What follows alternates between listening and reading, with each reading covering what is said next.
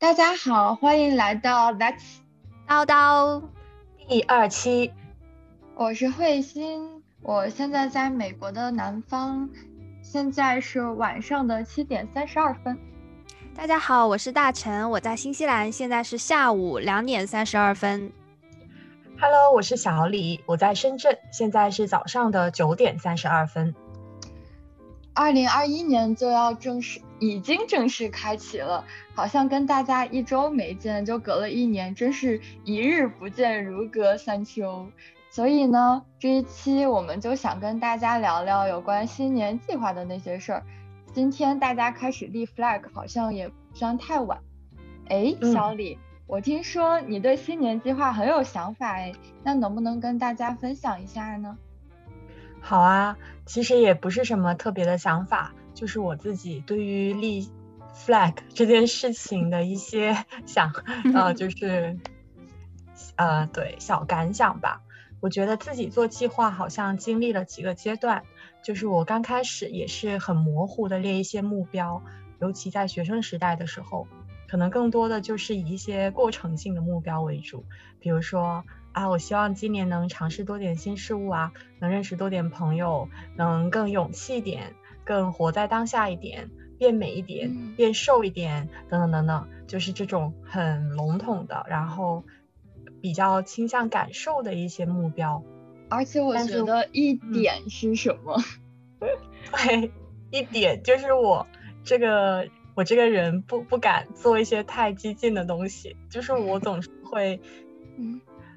对，我觉得你这个点醒了我，可能我就是不喜欢给自己立太大的 flag，比如说我一定要怎么怎么样不可，嗯，就是可能我说一点会给自己一个妥协的空间，我觉得可能就是会有这样一个空间吧，有一个给自己选择的余地，可以理解。如果你只，比如说你说变瘦一点，只变瘦了。一斤，然后你说啊，我也完成了我的 flag，对，也是完成了，嗯，这也是完成，可以理解，可以理解，对啊，嗯，然后再后来，我觉得尤其是，嗯，大学毕业然后参加工作之后，好像我对自己的人生目标，慢慢的会有更加阶段性的一个规划，然后我就。每一年，可能也是因为年纪大了，就更能感觉到这种时间的紧迫性。对，然后新年计划就会更加有技能导向，就是我会很注重我投入的这个精力、时间，还有产出的比。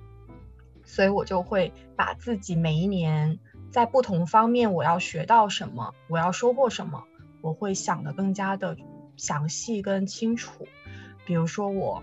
翻了一下我二零一九年的新年计划，我就会比如说我在工作上我要多参加一些会议，我要加强自己数据分析的能力，我要好好写论文，然后考好什么试这样子的。然后生活上我就会说要坚持自己做饭，然后要饮食健康，每周要锻炼。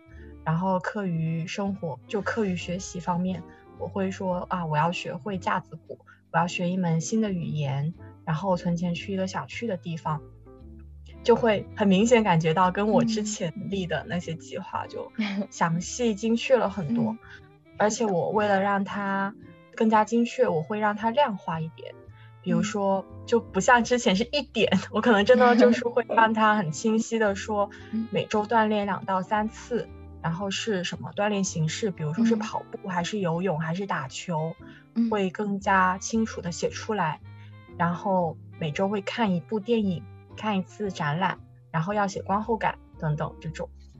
所以我列出来之后，我脑子里面就会有一个很清晰的概念，就是做了这些我能得到什么。嗯，就是我会更加注重结果的东西。嗯，对，就是这种感觉。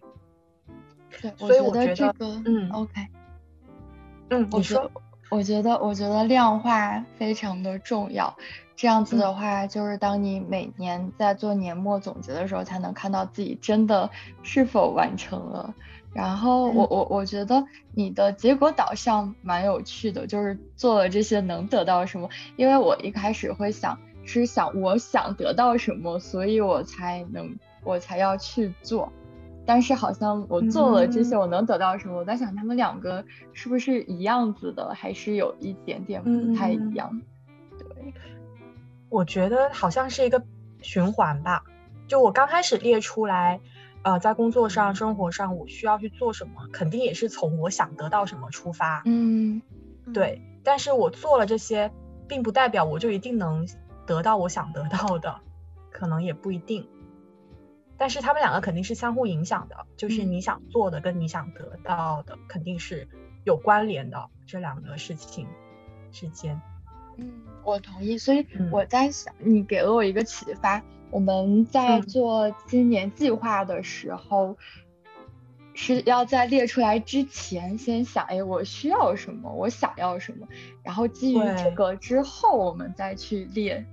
对，然后再列。对对对。对，我非常同意。嗯嗯。所以就是，我也觉得，为什么之前学生时代列目标就是非常模糊、非常笼统。可能也是没想清楚自己究竟想要什么，对啊，我觉得很难。嗯，但是慢慢的，嗯，可能也是因为长大了吧，所以就会很清楚每一个阶段我要实现什么，然后这个时候列出来的东西呢，就会更加的对自己时间规划的能力还有执行力的要求就更加高了。比如说，我就更不愿意去浪费时间。然后在选择的时候也会更加慎重，比如说这个周末我要怎么去过之类的，就可能不会愿意随随便便就让它过去了。嗯，然后我也会经常有 虚度时光的担忧，就是很害怕自己无所事事又过去了一天。对，但是嗯，这种转变呢，我觉得也是有它不好的地方。就是我觉得人会变得更加现实，也更容易焦虑，因为你一旦把你的目标量化了之后，很容易就是你发现一年下来你自己的目标并没有达成，对，就不像以前可以自圆其说，比如说变瘦一 斤，那也是达成了，嗯，但是现在就如果没有达成，那就是没有达成，所以那种挫败感可能会更大，嗯，对，嗯。而且我发现自己好像也很少有时刻能够 发自内心的感到喜悦了，就是因为你好像太被结果驱动了，嗯，对，就可能以前的话不注重结果的时候，更容易从过程中感到成就感，现在好像如果是太以结果为，嗯，怎么说唯一判断的标准的话，就。确实很难去再有那种啊，我达成了，我很厉害，我很棒的这种喜悦。嗯，我觉得，嗯，所以我觉得，嗯，你讲，不对，这是这是我心态上的一个变化，这可能跟新年计划本身关系不是很大，但是我确实觉得心态上会有这样一个改变，就是好像活在当下这件事情，以前会觉得非常容易做到。现在就不一定了，现在可能总想着，啊，明天我要怎么怎么样，嗯，后天我要怎么怎么样，可能对于我在当下这件事情，就更加变成是一个美好的盼望而已。嗯，对，就总是被时间赶着走，就有这种感觉。但是总会为未来去焦虑。对对对对对，是，嗯。所以，然后所以我在想，那我们做新年 flag 或者每天的计划。的目的是什么？就我们的出发点是什么？所以我觉得就是一个熊掌不可兼得的问题，就是你究竟是更看重你在完成这个计划的过程中你的感受呢，还是说你要追求那个结果？比如说我就是要瘦十斤，嗯，这个结果你很重要，对于你来说，还是说你觉得无所谓？我在这个过程当中我。学会了一些，比如说我更自律了，我更懂得饮食健康了，我学到了更多关于减肥的知识。就是我不知道哪个更嗯，都很重要，我觉得都很重要，但是很难去平衡，可能，嗯嗯，我觉得结果是重要了，但是把它就是作为一个开相对开放的结果，就不是说哎我没有达达到这个非常明确的结果，我就活不下去了，就是你可以转。头想一想，哎，有可能我在这个过程中收获了其他好的结果，这个就是也是一个非常值得纪念的事情。对，对，应该也是这样。嗯，就是结果跟过程的界限可能也不是很明确。嗯嗯，对，而且我觉得每件事情它也不一样，有的时候你有可能没有想到一个结果，但是你在这个过程中它就出来了这个结果。对，然后有的时候你，对，然后有的时候你去为了达到这个结果，反而你会去做一个跟自己之前没有想到过的过程。啊，对对对对对，有道理，是。对，好的，对，那我的分享就大概是这么多。那慧心，你在做就是以往做新年计划的时候，有没有什么有趣的经历，也可以跟我们分享一下？好的，谢谢小李刚刚的分享，嗯，也让我收获颇多。然后我先讲一下自己这些年踩过的坑，尤其是当青春年少不懂事的时候。就比如说我高中或者刚上大学的时候，也就是喜欢立非常大的 flag，跟小李不太一样。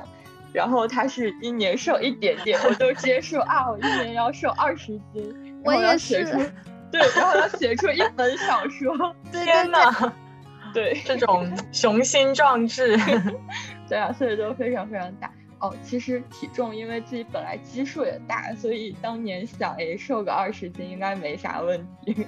但是后来发现，真的真的太难了。然后因为觉得自己达不到，所以就每天总爱拖延，反正也达不到，就就。然后除此之外，我还。呃，就是除了给自己立一整年的 flag 之外，我还特别喜欢做非常详细的计划。有一段时间就每天都要写，就是哎，我要完成什么。后来我就发现每天给自己安排这么多，真的累死了也做不完，所以就干脆不要做了。像我刚刚讲的。然后除此之外，我还特别喜欢注重计划的外表。小的时候就特别爱用那个花体字，然后写，弄得特别好看，还画花呀，画。小人儿啊，然后贴在写字台前，结果每天就是大家花在搞计划上，都得花将近一个小时。对，然后我发现我做这些有可能就是为了自我陶醉，但其实计划表里的内容我没有特别认真的去执行。嗯，对，你有做手账？嗯，我我之前有试过做手账，然后就是把我自己的什么电影票啊。看的剧啊都贴在里面，然后还买了一大堆胶带。小李应该知道，感觉对，对。然后后来好像也没有坚持下去，所以这个就是让我在想我自己的内在动力和外在动力。因为就是像刚刚大臣说的做手账，我是为什么决定要通过手账来做计划？是因为我看到很多身边的人还有网络上大家都开始做手账，就突然火起来了，所以我在想，哎。既然别人在做，那我来试一下。但是我觉得我的内心深处是没有特别想做这个东西，反而是因为别人做我才去做。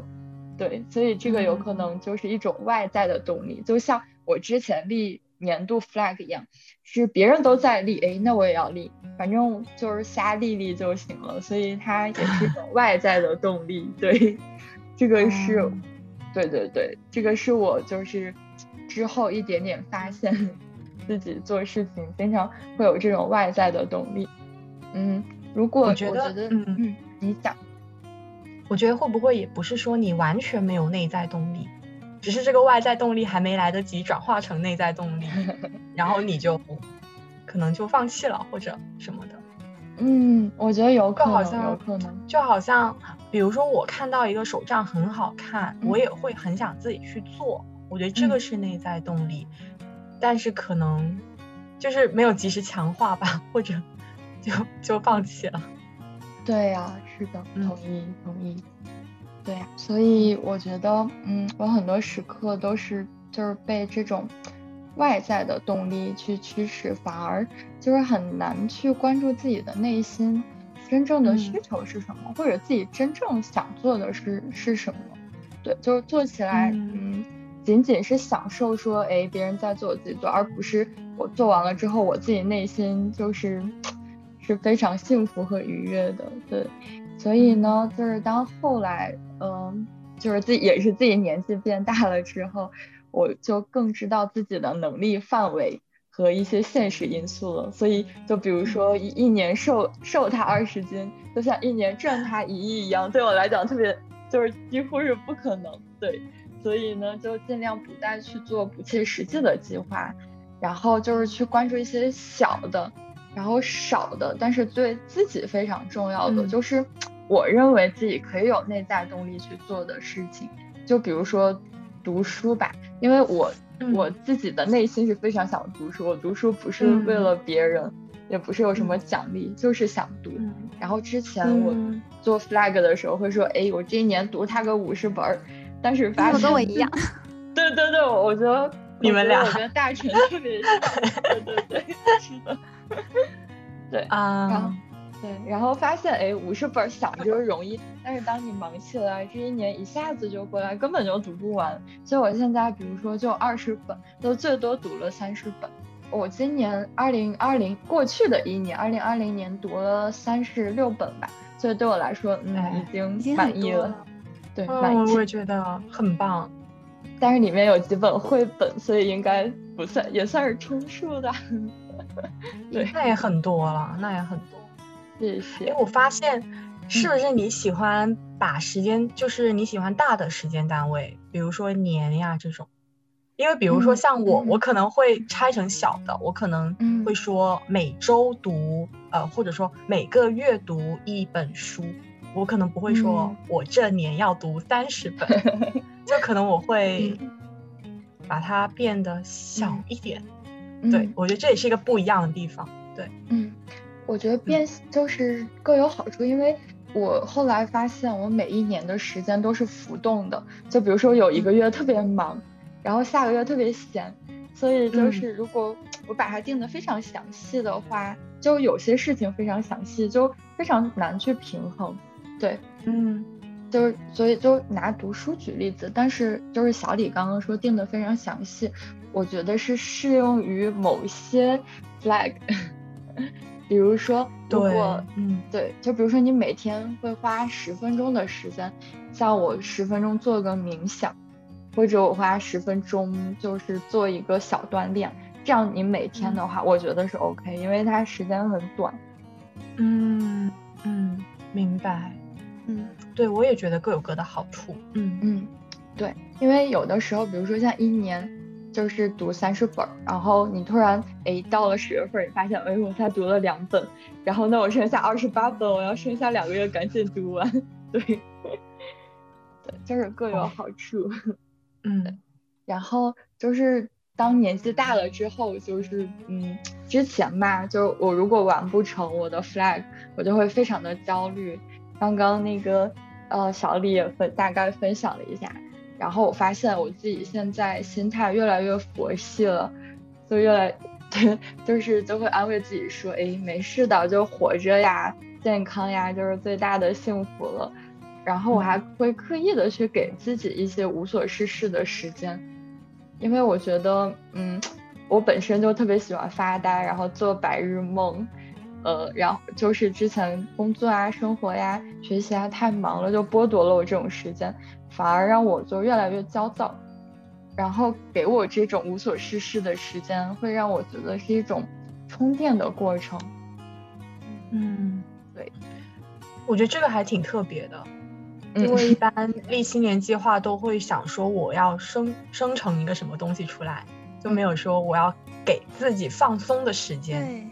对，我觉得这是一个很很特别的一个角度。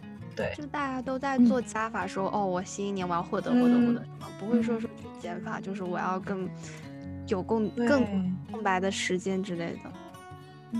对，对，我觉得每个人的情况不一样，而且，嗯，我觉得有的时候就是非常浮躁，就是大家都急着去追求什么，就是觉得越多越好，但是往往幸福是简单的，或者有道理耶，对。对，就是你卸下一些东西，你反而会有更多的能量去承载更多的东西。对，哇，你说完之后，我感我感觉我要改一下我的新年计划。我也觉得，我也要，我要加一点自己的时间，就专门是留给自己的。对呀，嗯，所以我觉得无所事事或者所谓的浪费时间，并不是罪过。哎，我太我太需要这个了。就是浪费时间不是一种罪过，我太需要这个了。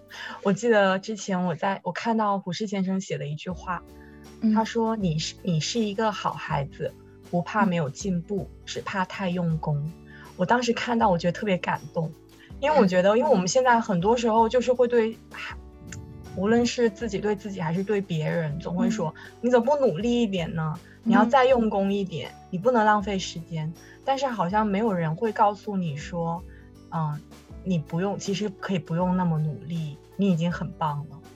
就是可能对于有些人来说，这些是很重要的。对，确实是这样子。对，嗯嗯，就是在二零二零年看到很多新闻，比如说有研究生自杀呀，因为觉得自己完不成任务。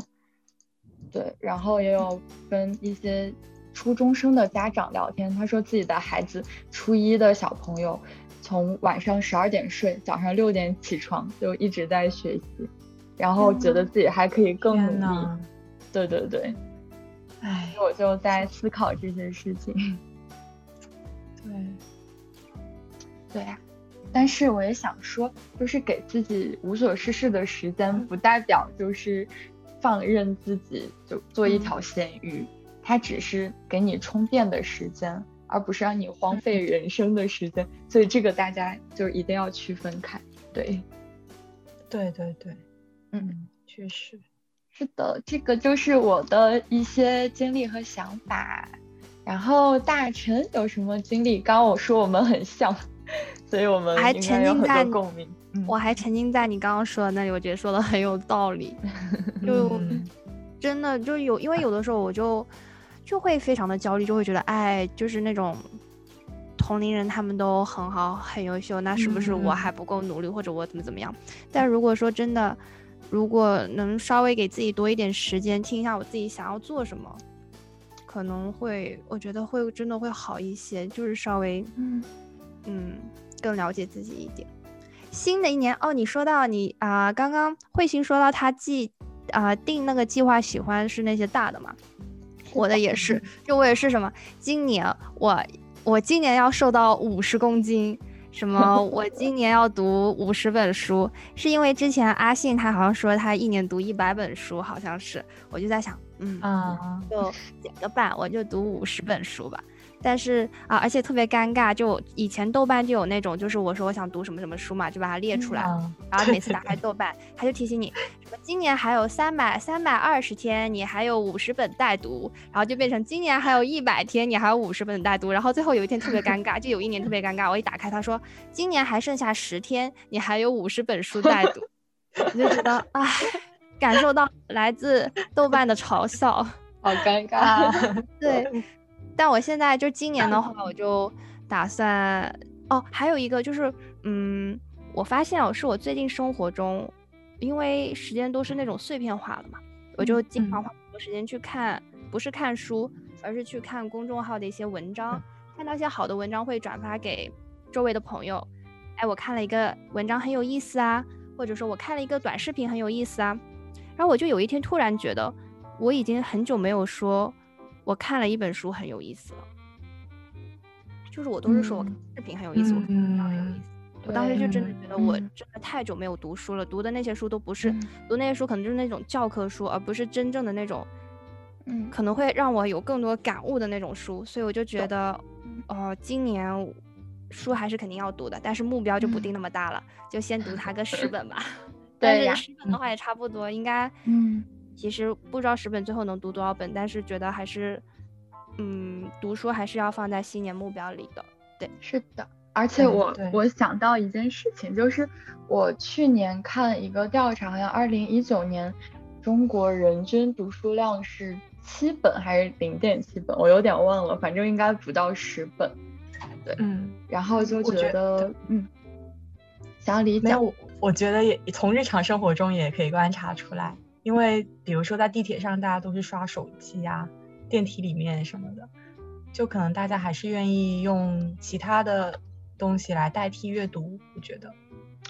对，但是对，嗯嗯，就在想，大成刚刚说他看到了公众号好的文章，但是这个也是一种有效的阅读，就是我们读嗯书、读的是书的书，嗯还是读的是书里面的内容或者好的东西？因为我在想，如果是内容跟好的东西，那我们每天刷公众号，难道就没有书高大上吗？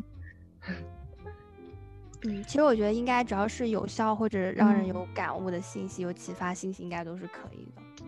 对呀，我我也同意。我我我想嗯到就是我，呃，去年看了一一部纪录片，叫《但是还有书籍》，就是嗯蛮推荐给大家。就是它有五集，就是讲了各种书的诞生啊，书的题材，然后翻译特殊的书籍，对，就蛮有趣的。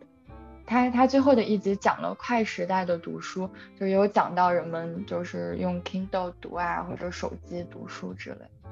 之后我们嗯觉得可以专门聊聊读书。可以，对对对对，我嗯觉得可以。嗯，好然后我新年除了读书以外，哦，就我把读书放在了学习能力里面。嗯嗯哦，我的主要是四大类，第一大类就是学习，第二大类是发家致富，第三是健康管理，第四是好好修行。那我继续说回第一大类，就是学习。学习除了读十本书以外，还有就是，嗯，就是一个考证。就我今年其实应该是去年十二月考考那个 CFA 的一级，但是我就一直拖，然后他因为疫情嘛，又可以免费延后，我就延后延到嗯二月份了。今年二月、哦一延到今年二月之后，我从去年年下半年我就没有开始，没有开始看书了，就没有开始看那个教材。然后现在很快就到二月份了，我就突然很着急，我又把打算延到八月份。嗯，然后我觉得你看，这这个就是对，会一直嗯拖。对，就特别哦不好，就还不如还不如十二月的时候考了，因为那个时候八月份还有在看嘛，就嗯一鼓作气就算了。嗯，有意思哎。对，我觉得考证这种东西就是要一鼓作气把它弄完就结束就嗯行了。战线很长，就嗯，真的就战线很长，真的很难搞，就是感觉哎，还有时间，还有时间，我再休息一下吧，然后时间就没了。懂你。我也非常懂。对对对，啊、然后还有就是发家致富，发家致富呢，就是关于我的代购，嗯，就是嗯因为我的代购就是那种没钱打打的嘛，但是其实。其实我觉得还是可以好好做的，因为我周围有一些其他的小伙伴，他们就是一边有一个 full time 的工作，然后一边 part time 做他们自己的代购，做的都特别好。然后有一个妹子，她还就是做到那种，嗯、他不是开淘宝店，但是他有做到挺强的吧，因为他家的车库都直接变成了仓库，然后在仓库打包的那种。哦我就觉得，哎，其实那其实也是很好的一个就是选择嘛，对吧？嗯嗯啊，然后除了代购，好好折腾一下，就不要天天。我发现我这人就是那种三天三天打鱼两天晒网，还是两天打鱼三天晒网，就是那种人，嗯。然后就经常时嗯不时发发朋友圈，但是应该要坚持，对不对？听懂了，请鼓掌。鼓掌。哎，但是但是大成，你有没有想过你坚持不下来的原因是什么？是因为我做完这一笔嗯生意，然后有一百块钱了，然后就觉得，嗯，先挣到这一百块钱，这个淘宝的东西可以买了。等我下次有再想买的，我就再发几个朋友圈，就那种，就感觉 没有一个，就是就是很没有体系，然后本身又是很拖拖拉拉的人。对，所以我我想要发家致富，这个也是，因为我自己也是对钱财这种观念不是很，就我不知道怎么就理财，我觉得这方面确实也要想一想。嗯，唉，就我也是觉得，嗯，对，没事，我就插播一句。啊，没事。还有就是视频号，视频号其实我也不确定它能不能，就是说发家致富什么，但是其实就是我是属于那种兼职乱七八糟东西，我试过很多的人，但是我都没有成功。有一个很大的原因是我都没有坚持，就他可能要坚持很，比如说视频号，嗯嗯，可能要坚持很久，可能要坚持三个月、半年甚至一年才会慢慢好起来。但是我可能在坚持一个月之后，我就已经放弃了。嗯嗯，视频号是说你自己拍一些视频，然后嗯，就是做一些。可能就拍拍新西兰的那些好玩的什么的，就发发的那种短视频。嗯，哦，对，我觉得其实这个挺好的，如果坚持下去的话，嗯嗯，对，就真的挺好。就我真的哦，反正最大的感受就还是要坚持，只要坚持就好了。嗯，然后第三个就是健康管理，呃，健康管理主要就是早睡早起，还有还有跑步啊、健身啊之类的。